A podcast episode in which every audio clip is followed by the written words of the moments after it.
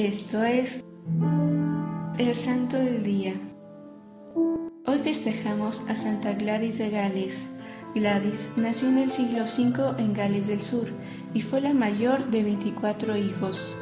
En un momento dado, el rey Sangundleo quedó enamorado de ella, pero el padre de Gladys se negó a entregarla en matrimonio, por lo cual el rey Sangundleo la secuestró y desató una guerra que terminó con la intervención del rey Arturo, Circai y Pep Beren, quienes apoyaron a Gundleo en la batalla. Oficialmente se dio fin a esta guerra llegando a un acuerdo para que se pudieran casar en paz. Fruto del matrimonio tuvieron seis hijos que fueron santos. Como reyes, Gladys y Gundleo fueron violentos y déspotas.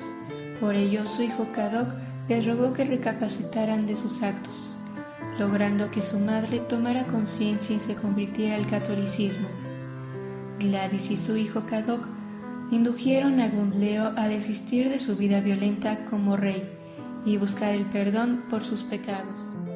Cadoc buscó encaminar la vida de sus padres, pero no fue posible del todo, hasta que en una noche sus padres escucharon un llamado angelical enviado por Dios invitándolos a vivir por un camino recto y poder obtener la gracia de Dios. Fue así como Gungleo se puso en marcha para seguir los pasos que le anunciaron en el llamado, y al encontrar un flamante corcel blanco, este lo guió a una planicie donde construyó una iglesia y un pequeño monasterio, donde junto con su esposa comenzaron una vida acompañados de las santas escrituras y literatura cristiana de los padres de la Iglesia, viviendo así de manera humilde. Para demostrar su devoción, mantuvieron una dieta vegetariana con ayunos y se bañaban en aguas frías. Gladys, para evitar cualquier pecado carnal, enviudó e hizo uso de sus riquezas para atender las necesidades de los marginados, para luego retirarse y hacer una vida contemplativa y de penitencia en soledad. Por su lado, Gladys dedicó su vida a llevar a sus hijos y esposo a una mayor santidad, y se dice que Gladys y su marido reinaron como monarcas piadosos y sabios.